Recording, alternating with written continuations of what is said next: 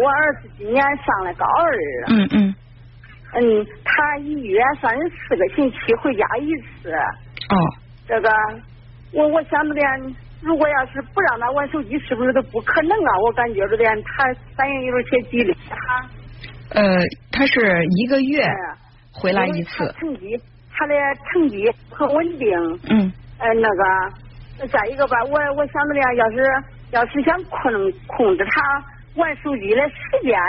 嗯。合适不合适不知道。哦。再一个，再一个来说，我我我那个咋的向他向他表达出他能接受？我想我我想请教文聪老师一下。嗯，谈不上请教，我们探讨一下。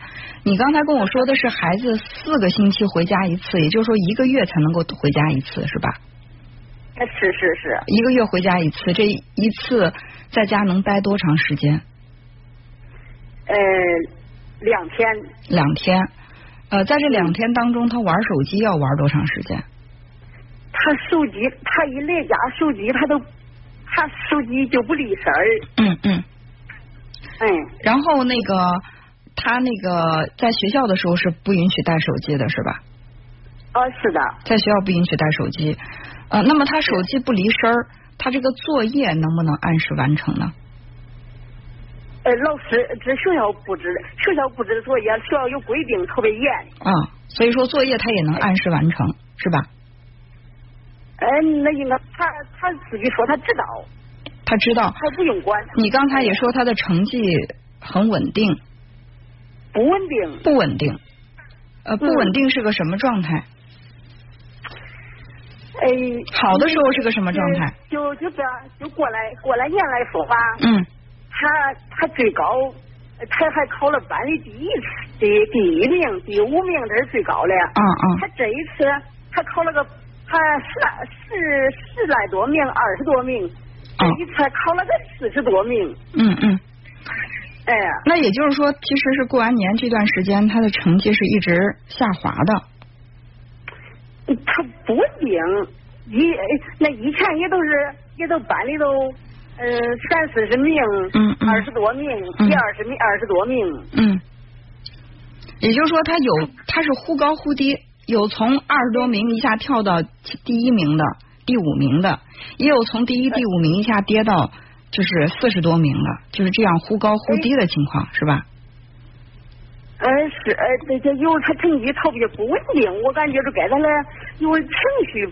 我情绪有关呀，我感觉是。嗯，因为他这一个月绝大多数时间都是待在学校，而学校里没有手机，所以我认为他这个成绩不稳定的原因，你不能把它归结于他这一个月回到家里两天玩手机带来的这个成绩不稳定，肯定还有其他的原因。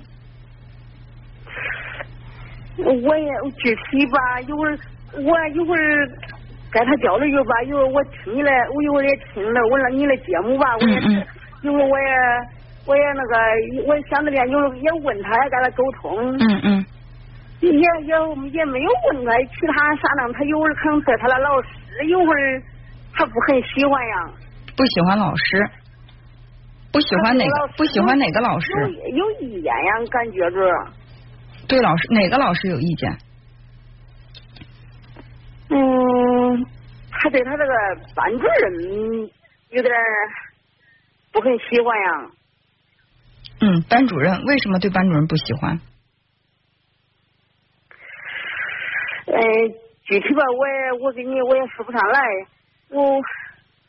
但是他跟你说过，他不喜欢班主任是吧？嗯，他那个他他为啥呀？他因为。他上那个高中的时候，已经换了三个，这是第三个班主任。嗯嗯。第他他对第一个班主任印象特别好，换了第二个班主任的时候，他啥时候他都接受不了。嗯。哎，他的成绩不很好。嗯。后来才说，才说接受这个班主任了。嗯。哎，他的成绩，他成绩呼呼的来上涨。嗯嗯嗯。结果这个班主任又。第二个班主任又调走了，嗯，现在又来了个，哎，他的情绪又不很稳定了，嗯嗯，他自己也，他自己也说，他说我才说我成绩上来了，哎，那个老师又走了，他一闹情绪，那成绩呼一下子就下来了，嗯嗯嗯，我感觉着点他那个就这样，我也不知道该咋着去，嗯，所以说我觉得现在并不着急去解决，现在并不着急去解决他玩手机的这个问题，因为一个月两天的时间，就算他手机不离手，我认为对他的这个成绩起不到那种决定性的影响。呃，关键的问题是，他因为喜欢一个班主任，就能够让自己成绩呼呼的往上涨，因为不喜欢这个，就就哗哗往下掉，就是这个他的情绪。他的成绩太受情绪的影响，这个我觉得倒是孩子需要去成长的一一个问题。嗯，是，哎呀，我也感觉到了。其实你可以跟孩子沟通的方向，第一呢，就是他自己先总结一下情绪和这个成绩的关系。到底是什么？或者说他这个成绩忽高忽低，他认为主要是受什么的影响？咱不能妄下定论，说他就是因为班主任的问题，或者怎么样，或者是因为手机，这样的话会让孩子在心里面不乐意，因为他的事情他自己还没有想明白，或者说他还没有表达，咱们就先就是一下子就告诉他，很武断的说你是因为什么你的成绩受影响了，就是。你表达的方向，对表达的方向，因为你现在也很想了解孩子他这个成绩不不稳定的原因，所有我们的这些推测都仅仅是推测，是吧？就是你可以先问一问孩子，他自我就是审视自我，去去呃检讨自己，那么成绩不稳定的主要原因有可能是哪些？如果说孩子愿意跟你说这些的话，那么我们就就他所说的这些。困难可以帮他来想解决问题的办法，是吧？就是当你去说，哎呀，我知道你这个成绩不稳定，你就是因为受手机的影响，孩子一下就火了。他说我不认为是受手机的影响，或者你告你，或者你要说你要说这个是因为你们这个班主任换了，所以说你因为不喜欢班主任，你成绩不好，这个可能也会让他觉得只有他自己说出来的，他才会在心里面。接受就是咱们去说，他都会在心里不服气的，尤其是这个年龄阶段的孩子。是。嗯。我我感觉这样真的，那我我我总结了，我总结这样，他给我说过，他说这个呃，他说这个呃，他自己也说，他说他说我感觉这学习。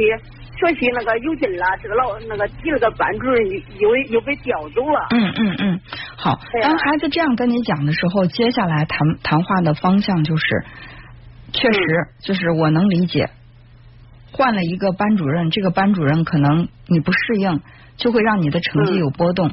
但是呢，毕竟老师和学生就是一对多的关系，可能这个老师他不适应你，会对其他同学来说比较适应。那么现在这种情况，我们就不能够要求每个老师都适应我们的学习节奏，而是说我们怎么样去适应孩老师的这个节奏，就是在这方面克服这个问题方面，我们来想想办法，就是怎么样能够去快速的适应，让自己成绩稳定。哦，你说我就这样和他说。对呀，首先不要去否定孩子，因为有的时候家长会说，那人家别的老学生都能适应，就你适应不了啊。那孩子可能会紧接着就来一句，那我就是适应不了，怎么样？这个对抗关系就产生了，是吧？就是他他觉得对这个老师适应不了，这是正常的。我们应该去体谅，因为我们也不是说跟每个人气场都特别合，是不是？就有些人我们天生见了我们就喜欢。还有一些人，你一见你跟他没有任何交集，你就讨厌他、不喜欢他，这也是在生活当中很常见的。我们允许孩子有有这种想法，就是能够理解说你跟这个老师节奏不合拍，或者不喜欢这个老师，我们都是能理解的。因为我在生活当中也有。就是不喜欢某个人，情绪受影响。但是毕竟学习的时间比较宝贵，我们还是得快速去调整自己。不要求你去喜欢这个老师，但是怎么样能够适应他，让自己的成绩不受影响？就是在这方面，你也可以去想想办法，或者说你需要妈妈、爸爸、家人为你做什么，你告诉我，就让他感受到你对他的支持，同时。你就是把这个解决问题的权利交给他，相信孩子是解决自己问题的专家。家长老不相信孩子有这个解决问题的能力，总是想去啊让替孩子解决问题。其实咱们说的那些招，孩子也不屑一顾，是吧？也会觉得你说的那些都是 废话，没啥用，你也不用教我，会这样想。但是我们就是尊重他，就是你认为怎么样会更好？如果说他说我解决不了。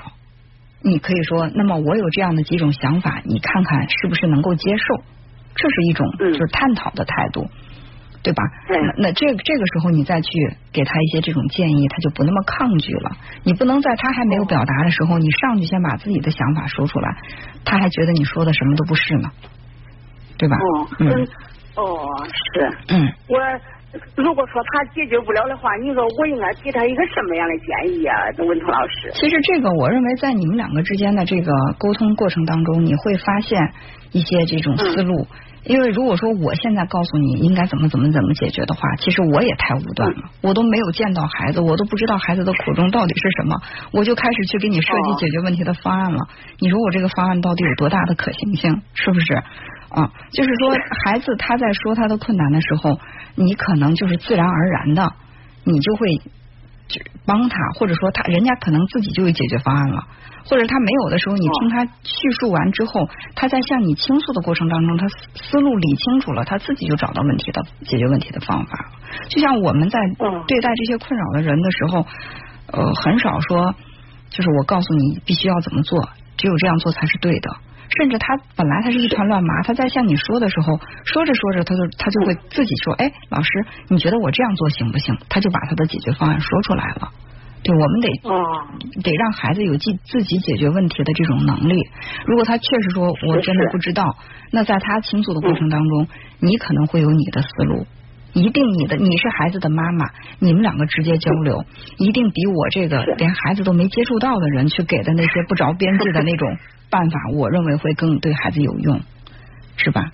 嗯嗯，是，嗯，你你说，如果如果说他在家的时候那个玩手机那个问题，你说我呃，如果要限制他时间的话，那个限制多长时间比较合适？首先，你得先回答一个问题：你限制他，他他会不会听你的限制？在你去限在你去限制他的时候，如果你限制他的话，他会不会跟你对抗？他会不会恼火？嗯，他肯定会。嗯，如果他恼火的话，你你这无非是这几种，你说了他也不听，对吧？你让他把手机交出来，他把门一插，你你你他连他的屋子都进不去，你怎么去限制他？有这种现象。对，第二种呢，就是他恨恨的把这个手机摔给你了，你以为他在房间里真的就踏实学习了吗？他可能会气的，就是就就压根不学了。他除了。他就是他在房间里除了写作业，嗯，他就我发现他就他就老玩老玩那个那个手机，你知道吧？呃，他玩手机可能对他的学习没有太大的影响，但对你的情绪影响太大了，是吧？就是我我认为就是一个月玩两天手机，对他的学习不会造成决定性的。致命的影响，但是对你的情绪影响太大了。一旦影响了你的情绪，就会破坏你跟他的关系，破坏了你们之间的关系，就有可能会导致他的成绩受影响。我认为这个关系是这样的，所以你不要去限制他玩手机的时间，因为说实话，高二的男生哈，你限制也限制不了。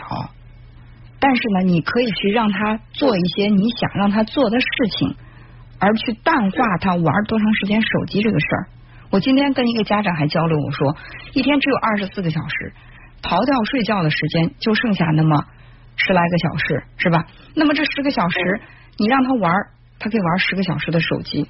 你不要去强调你能玩多长时间的手机，你去告诉他说，哎，能不能我们去街上转一转，或者说我你们能不能做一些其他的事情？就当他做那些积极的正向的事情做的多了。他把这个玩手机的时间占用了，他玩手机的时间自然就会减少。我们总想去消灭他玩手机这个行为，那我觉得解决问题的更好的办法是我我可以弱化这个玩手机还是不玩手机，把它变成我希望你多做点什么事儿。嗯嗯，是这个这个方向，我觉得会更不容易去激起孩子跟你的对抗，就相对来说。就是这种解决问题的方式更柔和一点，因为对于一个高中二年级的男生来说，我觉得解决问题的这种方式，他直接决定的就是效果。方式不好，你想达到的效果一分都达不到，反而可能会起反的效果。所以说，先解决掉他玩手机让你焦虑的这个事儿。反正我是觉得，我个人感觉就是这个这两天时间在学校困了一个月。然后在在家玩两天手机，不会直接的影响到，导致他这个学习出现那么大的这种波动。哦，我明白老师说的话，说的意思了。我又我又听听咱那个节目，我成长了好多，我也知道，俺那孩子吧也像孩子也挺不错，你知道吧？哈，有人家也对我也可好，有态度那个啥，人家他只要是只要是来家了，只要是每次来家，他都他他都要和我来一个拥抱，你知道吧？那看来你们这个母子关系还是非常不错的，要好好的维护这个关系，在青春期这很难得的。嗯，是，我也知道。嗯，哦，嗯，是我明白老师的意思。好好，哎，好，再见。